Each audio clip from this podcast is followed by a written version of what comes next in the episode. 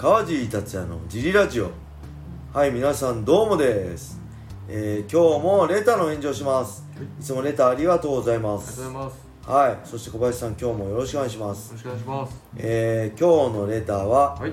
冬の寒い時期お布団から出るのも億劫になってよく眠れる時期だと思います、はい。えーここで質問なのですがはい。格闘家の方にとっての睡眠回復のためのお仕事のうちだと思いますが怪我や減量時の体調不良神経が高ぶっている時など十分に眠れないこともあるかと思います。そんな時どういった快眠のための工夫をされているのかお聞かせください。よろしくお願いします。とのことです。はい。これそうですね。格闘家っていうかもう全ての人にとって一番大事なのは適度な運動。はい。そしてあのーしっかりした栄養そして睡眠回復ね体この3つのサイクルが大事なんではい。スポーツ選手に限らずはい。ですけど特にスポーツ選手は、はい。まあ、体が資本だし、はい。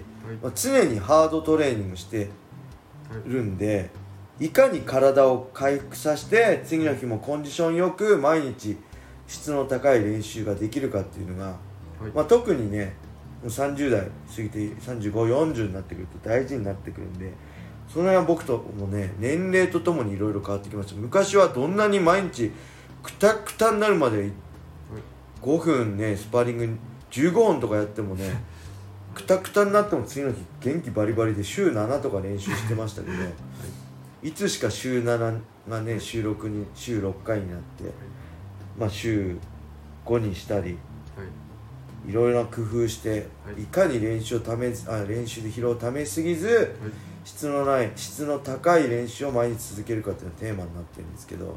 それにはやっぱそのうん睡眠が、まあ、何よりも大事ですよねいろんなサプリメントとかいマッサージとかあるけどやっぱり一番は寝ることだってよく言いますからねはい。なんでまずね、えー小林さんどうします？いや、ね、寝れないことがないので。え？すぐ寝れる人？寝れます。もう。羨ましいいますよねのび太みたいな感じでしょ、はい5秒ぐらいで寝れる。マジで、はい。俺ねはい。ダメなんですよ寝つきもう子供の頃から悪くてはい。1時間ぐらいしないと寝れないんですよ子供の頃からで布団入ってはい。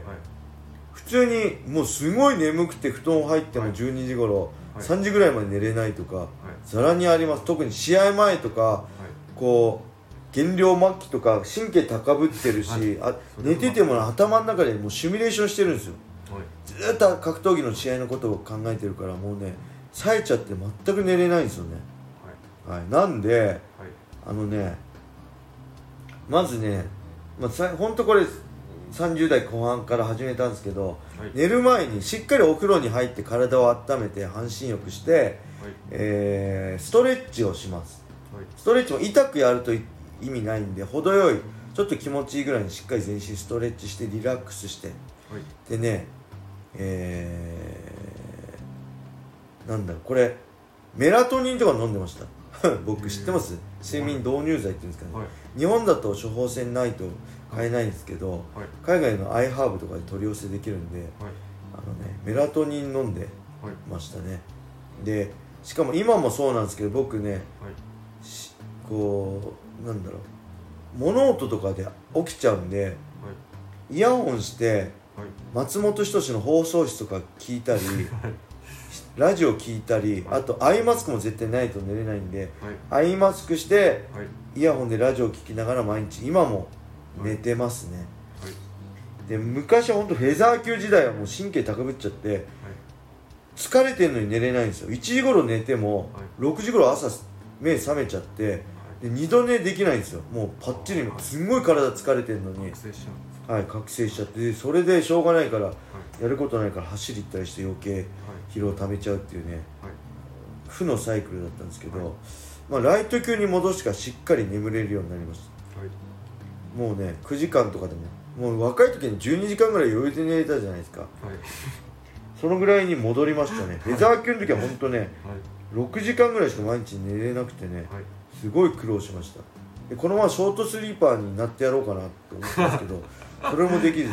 昔武井壮さんの飯食った時に武井壮さんショートスリーパーなんですよ。1日45分睡眠を2回やるとかだっけからなんですけどー昔からそうだったんですかって言ったらい。や昔はめっちゃ寝てたっつって学生時代とか自分でそうやってね作ったっつったんですよ。へ例えば9時間だったのを、ーはい。えー4時間半4時間半に分割したりしてそれが慣れてきたら3時間3時間にしたりしてなんかその詳しくは分かんないですけどいろいろその寝るサイクルを変えて自分でショートスリーパーになれるようにねはい。作ったって言ってたんであなるほどと思って僕もやろうかなと思って何回か挑戦したことあるんですけど全くね練習できないです。はい。はい。ああとあれだ。思い出した。あれ本マインドフルネスの本を買ってはい。マインドフルネスやったんですよ。はいマインドフルネス知ってます？瞑想的な。その時はね、い。寝れました。これだからマインドフルネスいいかも。マインドフルネスってちょっと待ってください。マインドフルネスとは今この瞬間を大切にする生き方はい。のことです。はい。マインドフルネスの実践方法であるマインドフルネス瞑想は医療や福祉の現場でも取り入れられています。このん？